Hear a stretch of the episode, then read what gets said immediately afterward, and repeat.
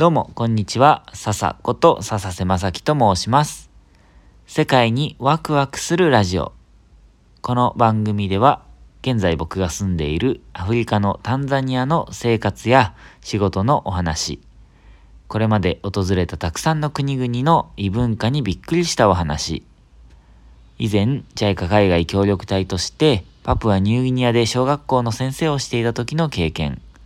そして世界で活動されている方とか、海外協力隊の OBOG の皆さんとの対談、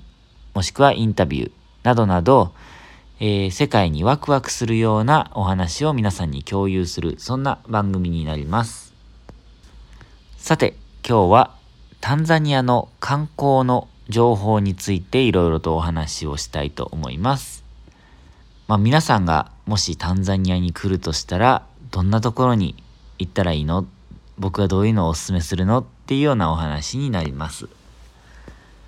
まずですね、タンザニアで何より有名なものがサファリですね。サファリっていうのは、えっ、ー、と、タンザニアの国立公園とか、えっ、ー、と、自然保護区っていう、まあ、えっ、ー、と、区切られた区域の中で、えっ、と、専用の車に乗って、ガイドさんをつけて、で、えー、中を移動しながら動物を探しながら動物を、えー、観察するっていうような、そんな体験ができるアクティビティになるんですけど、えっ、ー、と、例えば、有名な国立公園とか自然保護区で言うと、セレンゲッティ国立公園とか、ゴロンゴロ自然保護区とか、で、まあどちらも、まあすごく広くて、動物がとにかくたくさん見られます。どんな動物が見られるかというと、うーん、すごくたくさんいるのは、シマウマとか、バッファローとか、あとは、うん、なんだろうな、ガゼルとか、聞いたことありますかね。あと、水がある場所に行くと、カバーも見られますね。あとは、うんと、ちょっと珍しいのは、やっぱ肉食動物ですね。ライオン。ライオンは僕何度か見たことありますね。えっ、ー、とね、あとはチーターとかヒョウも見られます。で、実際僕はヒョウは見たことないんですけど、チーターの、えっ、ー、と、何かの草食動物の肉を食べているシーンを見たことがありますね。なんかあの狩りをしているところもいつか見たいなと思うんですけど狩りをしているとこまだ見たことないんですけどでももう狩りをした後のお肉を食べているところもなかなか迫力があるシーンでしたね。でいろいろ動物を見ていくとえっ、ー、とだんだんもう一日が終わる頃にはキリンとかシマウマだんだん飽きてきちゃうんですよね。これがすごい不思議、不思議というか、うーん、どうなのかなと思うんですけど、最初はね、あの、キリンとかシマウマ、野生なので、なかなか野生のそういう動物を見る機会ってないじゃないですか。もちろんね、日本で動物園とかサファリパークとか行ったら見られるんですけど、ね、生きたものが見られるんですけど、でも野生で群れで生きている姿とかって自然の中でね、生きている姿ってなかなか見れないので、最初、シマウマとかキリンを見たら、おーって盛り上がって、舞い上がって、で、写真とかビデオとかめちゃくちゃ撮りまくるんですけど、だんだん、あのー、結構ね、そういう動物って、草食動物って見れる頻度が多いので、結構いるのでね、だんだん飽きてきちゃいます。ただ、肉食動物ってなかなか見られないんですよね。さっき言ったような、えっ、ー、と、ライオンとかヒョウとかチーターとか、あとハイエナもなかなか見られないですね。うん。でね、草食動物の中でも珍しいものがいて、それがサイなんですよね。サイは本当にあの珍しいです。もう絶滅危惧種になっているのかな。あとはゾウですね。象も珍しいですね。っていうのは、結構ね外国から来た人、まあ、密漁者がサイの角とか象の牙とかと違法に本当はダメなんですよ法律で禁止されてるんですけど隠れてで象とかサイを殺してでその角とか牙を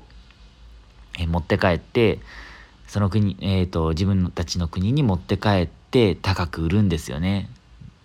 密漁者密輸入者そういう人たちがいるのでそういう動物、えーと、象とかサイみたいな牙のある動物っていうのはだんだん数が減ってしまって一つの社会問題になっていますね。うん。まあ悪い人もいるもんですよね。お金のためにそういうことをするわけですよね。まあそういう話はさておき、僕が一番今まで見た中でびっくりしたシーン、衝撃だったシーンっていうのが、えっ、ー、と、ライオンのオスが2頭とメスが1頭、えっ、ー、と、そんな状況を見たことがありまして、何が起こってたかというと、えっ、ー、と、まあ、はっきり言っちゃいますね。えっと、ある、あるじゃないな。えっ、ー、と、メスとオスのライオンが交尾をしている姿を、えっ、ー、と、一頭の他のオスが、もう一頭のオスがじーっと寂しそうな目で見ているっていう、そんなシーンでした。えっ、ー、と、これガイドさんが説明してくれたんですけど、えっ、と、そのじーっと交尾の姿を交尾の様子を見ていたライオンのオスは、えーと、その交尾をしていたオスとの戦いに敗れて負けてでメスを取られてしまった。取られてしまったというか、えー、そのオスが勝ったオスがそのメスを勝ち取ったっていうそんな状況でした。その負けたライオンっていうのはもう体中傷だらけででまあ、負けたからもううん諦めるしかない。で諦めるしかない状況でまあそのオスとメスが交尾をしている姿をじっと寂しそうな目で眺めてたわけなんですよね。えー、その姿を見ている時にああ僕は人間でよかったなと思いましたね。人間だったらまあ、たとえねあのー、喧嘩とか、まあ、自分に魅力がなかったりしてその他の男性に、えー、自分の彼女とか好きな人を取られてしまったとしてもそんな状況そんな、えー、交尾の姿を見ることなんてまずありえないじゃないですか。ねえ見たらショックのあまりもう倒れちゃいますよね。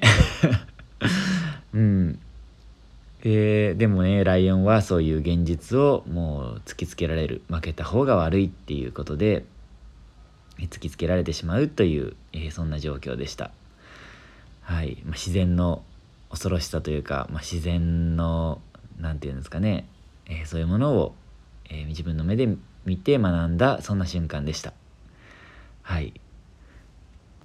おもう結構 あのサファリの話だけでかなり言ってしまったんですが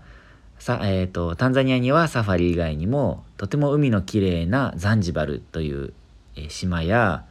あとそうだな。うんとティンガティンガというタンザニアオリジナルの、えー、絵画動物の絵が描かれてるんですけどこれ僕大好きなんですよね。なんか絵本みたいな、えーと、絵柄で動物が描かれていてすごくカラフルで素敵です。あとは是非うんと食べ物で言うとうがりとヤギ肉を一緒に食べてもらいたいですね。えうがりっていうのは、トウモロコシの、えっ、ー、と、を一回乾燥させて粉にして、で、それを、なんていうか、お餅というか、マッシュポテトみたいな感じに調理するんですけど、これがタンザニアの人たちの主な主食なんですね。でそれとお肉を一緒に食べるのが、タンザニア流で、えー、とっても美味しいです。やもうこれ今スマホで撮ってるので10分しか撮れないのでまたあのー、詳しくは、えー、別の回でお話ししたいと思います。ということで、えー、最後まで聞いてくださって本当にありがとうございました。また次回のラジオでお会いしましょう。またね